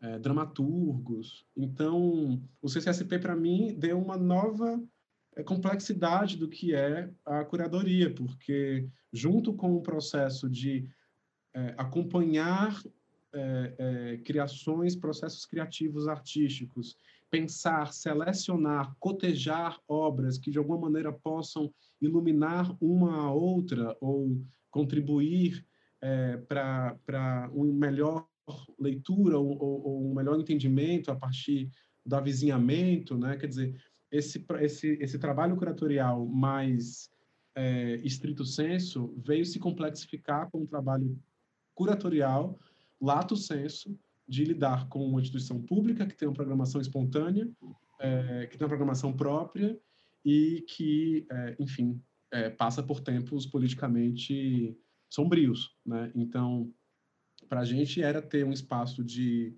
é, coragem e para mim é, é, um luxo mesmo que a gente possa num Brasil bolsonarista é, desenvolver um individual da J. Mombassa, desenvolver um individual da Aventura Profana, do Iagor Pérez, é, no, dentro do Centro Cultural São Paulo, é, com dinheiro público, né, com, com um espaço público é, de valorização desses artistas. Então, é, o CCSP, eu entrei em 2019 com um programa com essa mesma característica, pensando a literatura, que era uma área que estava um pouco marginalizada é, dentro do Centro Cultural, a ideia era erguer a literatura como uma área, é, enfim, com a importância que, que, que tem e deve ter. Eu fico super orgulhoso porque em 2019 é, a literatura que era uma espécie de patinho feio, né, que os públicos eram tão mirradinhos, é, foi responsável no conjunto do ano é, pelo público mais robusto, ou segundo público mais robusto depois da música, é, entre as curadorias, ou seja, a gente desenvolveu um programa na literatura que foi muito procurado e teve uma repercussão enorme, o que me deixa super orgulhoso. É, e a ideia foi justamente agora pegar isso e levar para as artes visuais, que é o que eu tenho feito há, há um ano, né? Ou seja, pensar esse mesmo programa, essa mesma política de uma instituição para diferentes áreas, diferentes curadorias, é, nomi, nominalmente a literatura e as artes visuais é, dentro do CCSP. É, quanto a futuro, é, o CCSP, bom, a gente está organizando duas exposições é, agora para o final é, do ano, uma exposição intitulada Abre Caminhos, que reúne trabalho de sete artistas, e a trigésima edição, sete artistas muito vinculados a essa ideia instalativa é, de escala de é, escala agigantada é, e de intervenção em diálogo com a arquitetura do prédio, a partir de alguns fundamentos de matrizes afro-brasileiras, é, sobretudo na figura de Exu como um comunicador. Então, um pouco um convite para um Exu conceitual é, intervir na arquitetura do Centro Cultural. E a trigésima edição do programa de mostras, né, que completa, enfim, ano 30 anos de edital público, gratuito, de valorização e visibilização de artistas contemporâneos, né? Ah, e também de um grupo de crítica que acompanha. A parte do CCSP, ou paralelamente ao CCSP, é, eu atuo em outros projetos curatoriais, né? Um deles é do Museu de Arte Osório César, que a gente deve abrir ainda esse ano, a previsão que em dezembro a gente consiga é, abrir. Tudo estava um pouco atrasado por conta da situação da pandemia é, que é um dos trabalhos mais difíceis e mais sensíveis que eu, que eu, que eu já fiz. Eu venho há dois anos, dois anos e meio, trabalhando é, com um acervo de mais de 8 mil peças do Museu de Arte Osório César, que se instala no antigo Juqueri, né, um maior hospital psiquiátrico da América Latina. Então, esse é um acervo incrível, muito pouco conhecido é, e formidável, né? Que eu tive a honra e alegria de trabalhar junto com Pedro Quintanilha, é, curador, artista de Franco da Rocha, curador. É, ele próprio teve uma vivência é, de internação psiquiátrica no Juqueri, o que torna tudo mais orgânico, bonito e, e, e verdadeiro nessa exposição que virá. E um outro projeto muito grande, que é o que você mencionou, a, da exposição com Carolina Maria de Jesus no Instituto Moreira Salles. Né? É uma exposição também que é uma honra, uma alegria de fazer junto com a Raquel Barreto é, e pensar essa pessoa Carolina mais do que essa personagem Carolina, ou tentar encontrar um lugar em que a personagem não anule a figura humana que ela foi, tampouco a figura humana dela é, é, retire a potência simbólica e política do, da, da personagem Carolina. Acontece que entre a figura humana e a personagem tem um abismo. E esse abismo é o que a gente está navegando em barquinhos pequenos de papel, é, tentando encontrar é, esse meio caminho. Né? Carolina é essa autora fundamental da literatura brasileira, talvez seja um caso muito emblemático é, de uma autora que vendeu, e até hoje vende, uma das mais vendidas né, é, no, no, Brasil, vendeu milhares de cópias. É, em 60 e 61, foi uma autora que ficou unanimemente entre a, a mais vendida é, durante meses, e era muito engraçado ver os jornais da época que mostram como Jorge Amado e Lígia Fagundes Telles disputavam o segundo e terceiro lugar, porque o primeiro já estava garantido para Carolina é, e essa artista cai no esquecimento ou cai numa marginalidade é, ainda hoje que marca sua biografia, né? É, toda a criação visual sobre Carolina, né? Essa figura subalternizada, sempre com o uso do lenço, cobrindo o cabelo crespo, sempre com a favela ao fundo, ou quando não tem a favela ao, ao fundo, é num registro é, é, retratístico em que é quase sempre perfilada olhando para baixo, séria e assinando algum livro, ou seja, esse elemento do livro como um marcador social de tentar garantir que tratava-se de uma escritora, não, mas de uma favelada que escreve, né? Uhum. Tá aí a, a noção perniciosa. É, e o contraste com os próprios registros manuscritos de Carolina. A gente teve acesso na pesquisa a mais de 6 mil páginas manuscritas e inéditas de Carolina Maria de Jesus, entre romances, uh, livros de poesia, peças de teatro, contos, crônicas, diários. Uh, e nessas 6 mil páginas manuscritas e inéditas, a gente tem encontrado a pessoa Carolina é, muito consciente é, dessas violências de subalternização que lhe foram impingidas. Então, os registros textuais e visuais mais íntimos de Carolina não reforçam o lugar da favela, pelo contrário, ela era uma autora que gostava de usar seda, pérolas e o black armado, né? Então essa era a pessoa Carolina, muito diferente da figura Carolina. E essa exposição no Moreira Salles, que você pode imaginar, mais um desafio institucional, né? Eu e Raquel somos também dois corpos estranhos nesse sentido de uma instituição bastante marcada por um certo classismo, é, e sobretudo marcada, né, por uma certa um certo pertencimento racial branco. É, então, tem todos esses desafios do que é retirar, ou do, do, que é, enfim, mais do que retirar, eu acho que é dialogar com esses entraves da instituição, é, entendendo politicamente, esteticamente, literariamente, o que é fazer uma exposição de uma mulher que foi catadora de lixo é, da favela do Canindé, que é um símbolo importante da pobreza no Brasil, não da pobreza é, desvelada, mas da pobreza que se articula para sair dela e para empoderar-se a partir disso. O que significa fazer uma exposição é, de uma mulher como essa no Instituto Moreira Salles, na Avenida Paulista? Fala um pouco sobre por que, você escolheu essas quatro imagens e por que você achou importante compartilhar essa sequência delas também. Uh, se eu tivesse escolher uma só, eu começaria com essa do Estevão Silva, que é uma imagem para mim muito marcante. É, desse menino com esse fundo que só viria a aparecer nas artes visuais lá para o começo do século XX, né, no final do 19 do 20 na Europa. E aqui um, um artista negro da Academia Imperial de Belas Artes vai realizar em 89.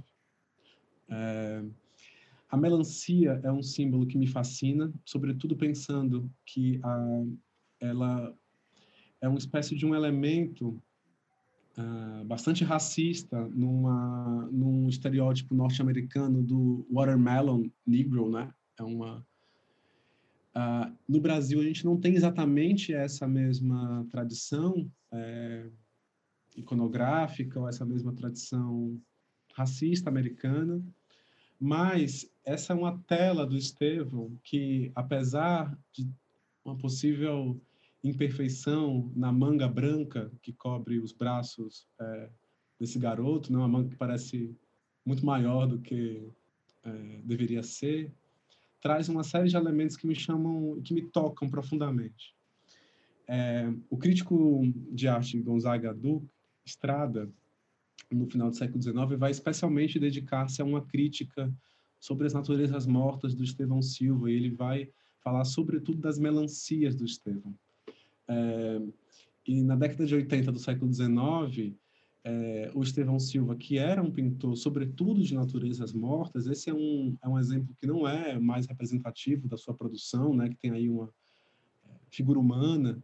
É, mas o, o Gonzaga Duque vai dizer que o vermelho das melancias de Estevão Silva só poderiam ser, o vermelho violento das telas do Estevão Silva só poderiam ser um resultado transfigurado da sua condição racial. É, e para mim é muito sintomático como o Gonzaga Duque é uma espécie de fundador, digamos, da crítica de arte, é, de uma certa crítica de arte no Brasil, e mesmo num artista que pintava naturezas mortas, o fato dele ser negro é, indicava ao olho do crítico um traço de negritude. Uhum. É, isso para mim é muito sintomático de um certo e por isso que para mim trazer a melancia do Estevão Silva era fundamental. Eu trouxe essa e não uma natureza morta convencional do Estevão Silva, justamente por ele trazer também esse menino negro, é, mestiçado, cuja pele quase se confunde com o tom de fundo, que também quase se confunde com o tom um pouco mais escurecido da mesa, num misto de sorriso pueril com um gesto quase violento de uma faca é, afiada, é, tomando toda a centralidade do primeiro plano baixo da tela. E esses pedaços da melancia sobre a mesa, que evidentemente não são de consumo, mas que trazem para mim uma carga de, de, de, de, enfim, de pedaço decaído é, que me toca né, profundamente. Uhum. Uhum. Uma outra imagem que eu trago na esteira desse pensamento que tem me guiado são é, essa, essa melancia é, da Ieda Maria, aí sim, né, estamos diante, 100 anos depois, né, essa é uma tela da década de 80 do século 20, 100 anos depois da melancia do Estevão Silva, a Ieda Maria, essa pintora brilhante baiana, é, vai realizar uma série de outras naturezas mortas e qual não é a nossa surpresa ao ver as poucas críticas dedicadas ao trabalho da Ieda Maria, um artista que se consagrou sobretudo nas naturezas mortas, em tentar retirar ou capturar aspectos de negritude da luta política na tela. Né? Quer dizer, o direito a pintar uma natureza morta parece facultado à, à produção negra. E o caso da Ieda Maria, para mim, é, aproximando esses dois pintores com um século de diferença entre eles, que vão ter um tema mais ou menos é, de interesse comum é, pelas, pelas naturezas mortas, é, e como a crítica recai sobre eles com um olhar é, aonde eles certamente não gostariam. As outras imagens que eu trouxe, é, como essa melancia despedaçada do Sidney Amaral, é, que é mais uma vez um artista que estava dialogando intensamente e cuja produção visual vai muito refletir esse descompasso entre o que era é, a sua subjetividade e desejo de expressão na arte e uma tentativa de classificá-lo todo o tempo como um artista negro, e não como um artista negro por ser negro, mas um artista que pretensamente traria sempre questões da negritude ou da política da, da negritude em suas obras. São várias né, as, as, as obras, sobretudo os autorretratos do Sidney, como é esse caso de um autorretrato com a sua filha, que vai retomar a imagem é, prevista da melancia com os pedaços ao chão, como um vazio, né? como um buraco. Quer dizer, essa mesma imagem que me motiva na pesquisa no Estevão Silva, na Ieda Maria, que me liga ao Sidney Amaral, tem um pouco a ver com o que eu mais cedo dizia sobre o interesse meu é, de, talvez muito barburgianamente, de entender a circulação de, um certo, de certos é, é, de certos mitemas, para usar uma expressão levi-straussiana. E a imagem, por fim, é, que eu também trouxe, é do esse autorretrato do Denilson Banilo, é, em que a melancia partida, né, como nos outros três, é, e centralizada no primeiro plano da tela, é, que ele também traz, vai acessar um outro campo interessantíssimo de discussões a partir do mesmo signo. Né?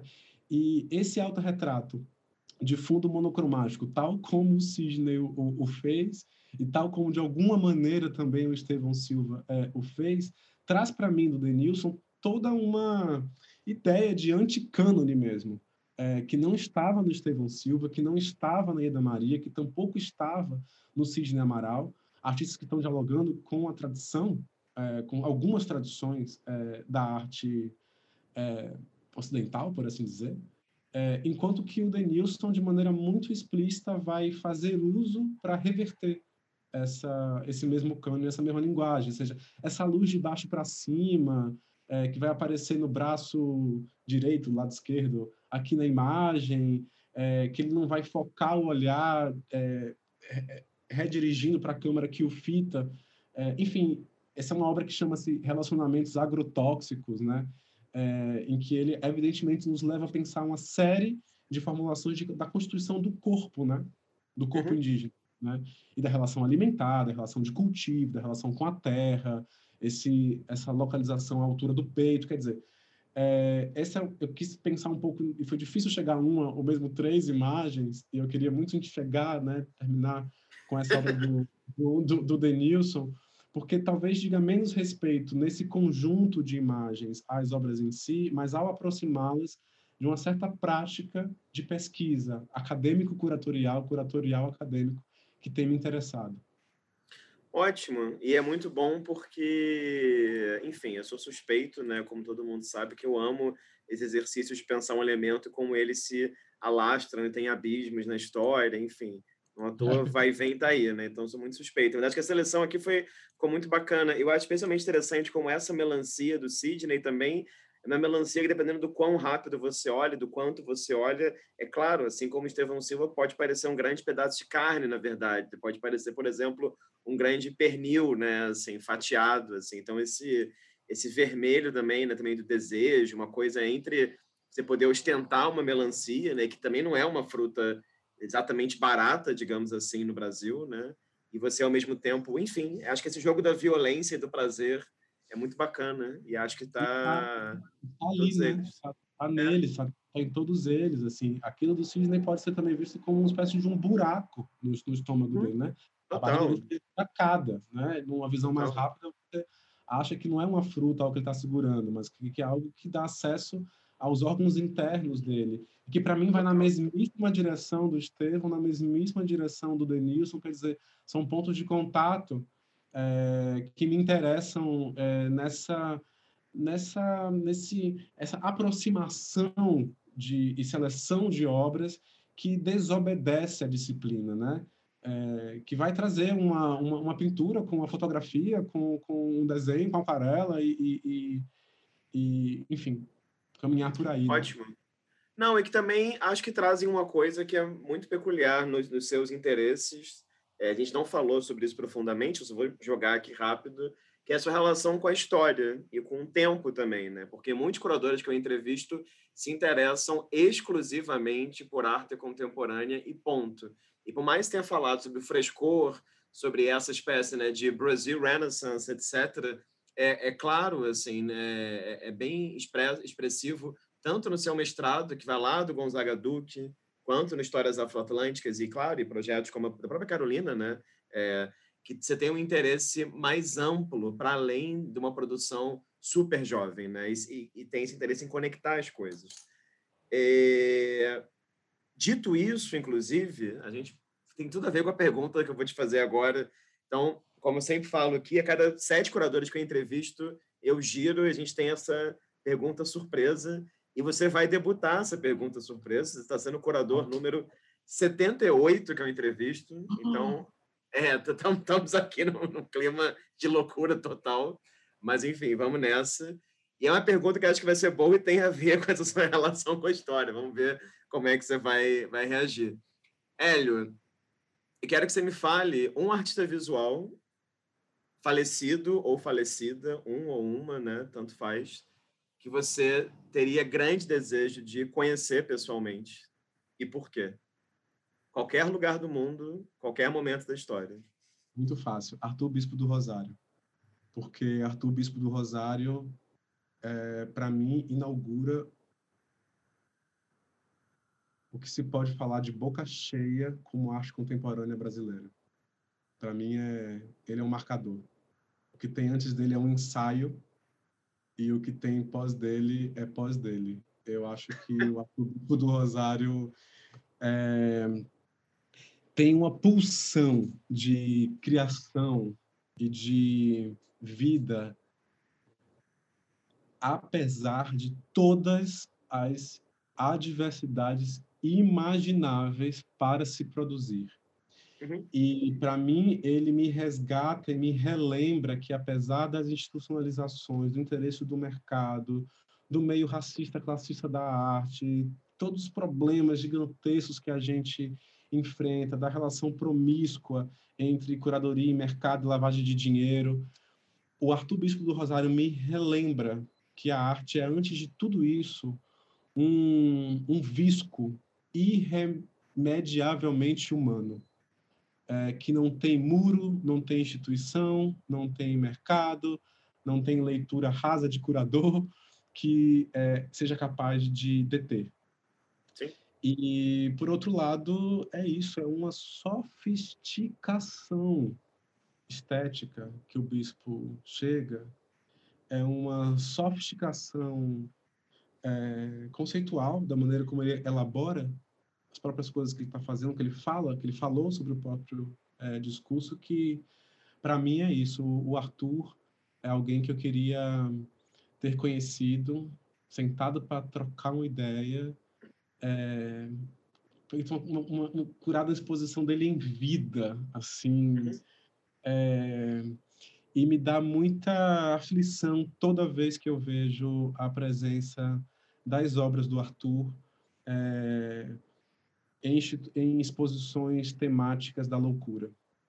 É, é uma violência para mim que é uma espécie de terceira morte do Arthur, né? Teve a morte social, a morte física e a morte pós-física, que é essa, de é, resumi-lo sempre a um lugar da esquizofrenia, da loucura, do impulso, e com isso se retira, né? A capacidade criativa, o gênio, a pesquisa, enfim, a vida. É, é o artista, foi o artista, para mim, eu acho, até onde eu conheço, mais... É isso, artista contemporâneo que mais completo e que inaugura para mim, ele inaugura a arte contemporânea brasileira. Ótimo, muito bom. Ótima lembrança, enfim. E concordo totalmente com o que você falou sobre ele. Bom, é, Ela, queria te agradecer pelo tempo, disponibilidade, interesse estar aqui dando essa entrevista. Foi muito bacana estudar mais a sua trajetória, entender também né, a sua relação, por exemplo, relações internacionais, coisas que eu não sabia muito sobre o seu, seu percurso. Quero dizer também que, claro, que é muito bacana fazer parte da sua geração, sermos da mesma geração, mais que eu seja mais novo, dois anos só, mas tudo bem. mas, assim, é muito bacana isso. E acompanhar também os projetos e torcer também pelos projetos. E é isso, agradecer por tudo e desejar aí tudo de melhor nesse projeto que você falou, em outros que possam aparecer. E, bom, é isso. Obrigado. Rafa, obrigadíssimo. Antes da gente começar a conversa, a gente estava falando né, sobre é, respostas muito longas e prolixas, e eu te prometi que eu seria é, é, sintético. Você acabou de perceber como eu minto. Maravilha. Sim, sim, vamos ver depois como é que vai ser. Bom, para quem assistiu até aqui, essa foi, quer dizer, para quem assistiu, para quem ouviu, né, de que agora também o canal virou um podcast. Eu sempre esqueço de anunciar essas coisas em conjunto, mas tudo bem. Não sou nenhum podcaster, nenhum youtuber profissional. Então, para quem assistiu, para quem ouviu até aqui, essa foi minha entrevista com Hélio Menezes, curador, que nesse momento vive em São Paulo. Então, a gente agradece aí a sua presença virtual, a sua escuta atenta. Eu queria lembrar que esse canal, claro, conta com algumas dezenas de entrevistas com curadoras e curadores de artes visuais do Brasil, que vivem no Brasil, enfim, que vivem fora também. A gente agradece aí a audiência, digamos, e até uma próxima entrevista.